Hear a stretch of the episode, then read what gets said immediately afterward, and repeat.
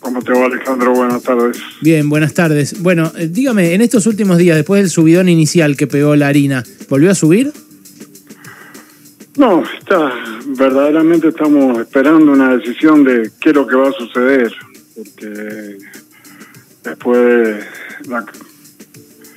lo que dijo el presidente el viernes, no hemos tenido ninguna novedad. Hoy los molinos han salido todos con los precios que último del día viernes, o sea, estaba esta mañana preguntando y consultando, y todos no han se traído ningún precio, ni ha habido suba, o sea, estamos esperando bien qué es lo que va a pasar acá, o sea, no puedo confirmar nada, solamente que hemos mandado comunicado tanto sea el ministro de Agricultura y Ganadería como al ministro de Comercio para que de una vez por todas se busque una solución para, para ver dónde estamos parados, porque sinceramente estamos trabajando y no tenemos un destino fijo de, qué precio vamos a pagar, más ahora sea de lo que sí me dijeron los molinos esta mañana, que se ha puesto muy con mucha dificultad el problema del combustible,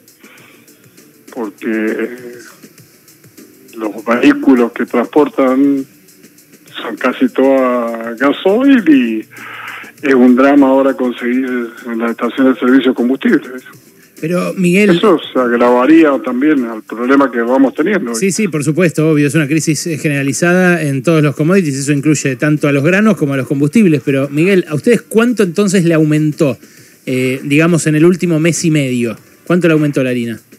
Primeros días de febrero, la bolsa de harina, sí. según la calidad, estaba entre 1.250 Sí. y 1.280 pesos. Ujú. La bolsa de harina hoy, porque hablemos de hoy, de mañana no hablemos, hablemos de hoy porque todos los días ha ido intercambiando de precios, principalmente la semana pasada, fue moviéndose todos los días un cambio.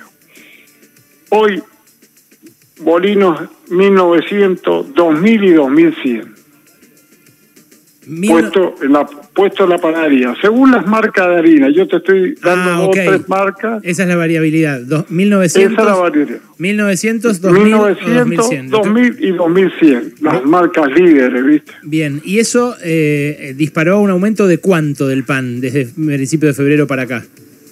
Calculá vos si una bolsa de harina ha subido más de casi un 65%, Sí. sacate la cuenta que, no por supuesto que es todo harina el pan, porque uno dice sube la harina y cree que porque sube la harina, no, ha subido todo directamente, todos los insumos.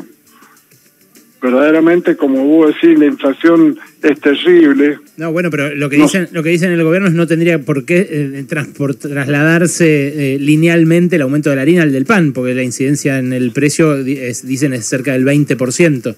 Lo que usted dice es el otro 80 también le aumentó.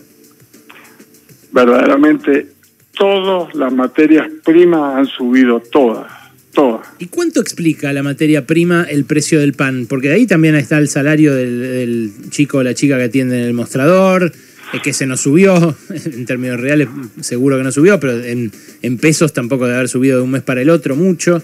También está el agua, también está la luz, que todo eso va a subir, pero todavía no subió. El gas, el gas que también se viene también. Se viene, otro- se viene, pero otro- todavía no ocurrió, digamos. No, no, no, no, por eso te, te digo lo que se viene todavía. O sea, ¿Y cuánto? que con- ojalá. y con lo que subió hasta ahora la bolsa de harina, ¿cuánto subió el pan? No, el pan verdaderamente ha subido un 18, 20%. O sea, usted, esto recién empieza, dice. Verdaderamente yo no me quiero adelantar con sinceridad, se lo digo muchachos, Mm. eh, esto tendremos que tener un compás de espera a ver qué recibimos del gobierno.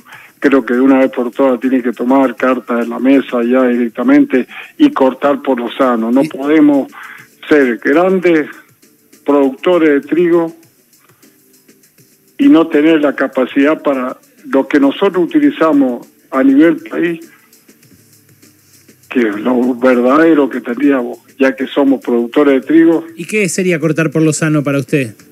y cortar por los años y decir, bueno, lo que se eh, queda para el mercado interno, que quede para el mercado interno y que no tengamos desabastecimiento de precios como lo estamos teniendo, ¿viste?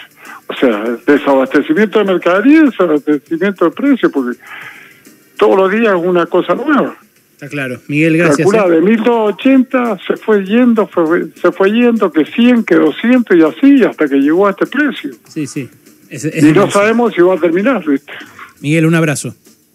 No, por favor, Alejandro, cuando guste. Muchas gracias. Miguel Diveta.